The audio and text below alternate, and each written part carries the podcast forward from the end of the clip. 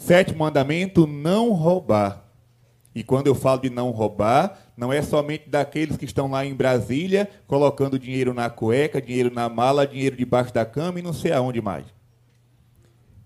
O pecado do furto pode ser também dentro da nossa casa. Né?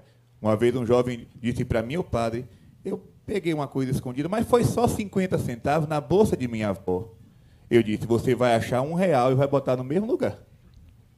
Essa é a penitência. Né? Uma pessoa que vem confessar um roubo, não pode o padre dizer assim, ah, reze um Pai Nosso, uma Ave Maria. Não. Lembra de Zaqueu? Zaqueu era um fino ladrão. No dia que Jesus entrou na casa dele, Jesus disse assim: Hoje a salvação entrou nessa casa. Aí Zaqueu disse assim: Senhor, se eu roubei alguém, eu, eu vou devolver quatro vezes mais. Isso é penitência, isso é reparação. Então, se eu roubei um real, eu boto quatro no lugar. Se eu roubei cinco, eu, eu devolvo vinte. Para cortar o mal pela raiz. Não, minha mãe me ensinou, eu era pequeno, não pegue no que é dos outros. Uma vez minha madrinha me deu um dinheirinho, nem lembro mais quanto foi, um dinheirinho.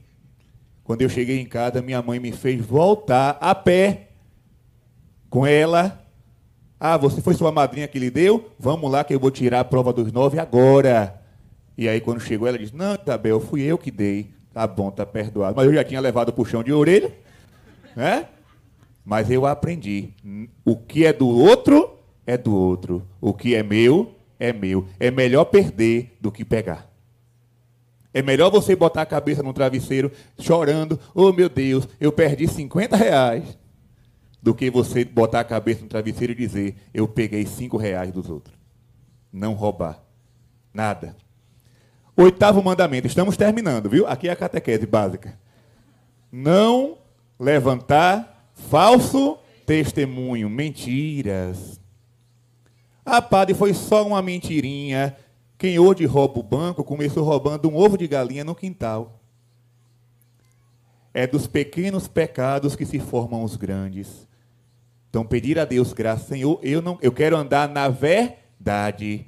Nossa vida tem que ser um livro aberto para ninguém nos apontar.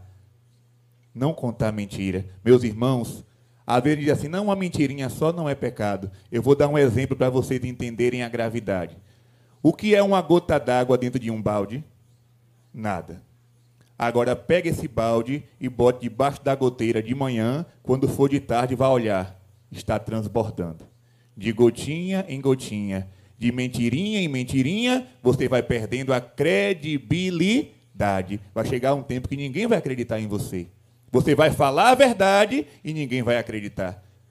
Lá na Bahia tem um ditado que diz assim: quem fala a verdade não merece castigo.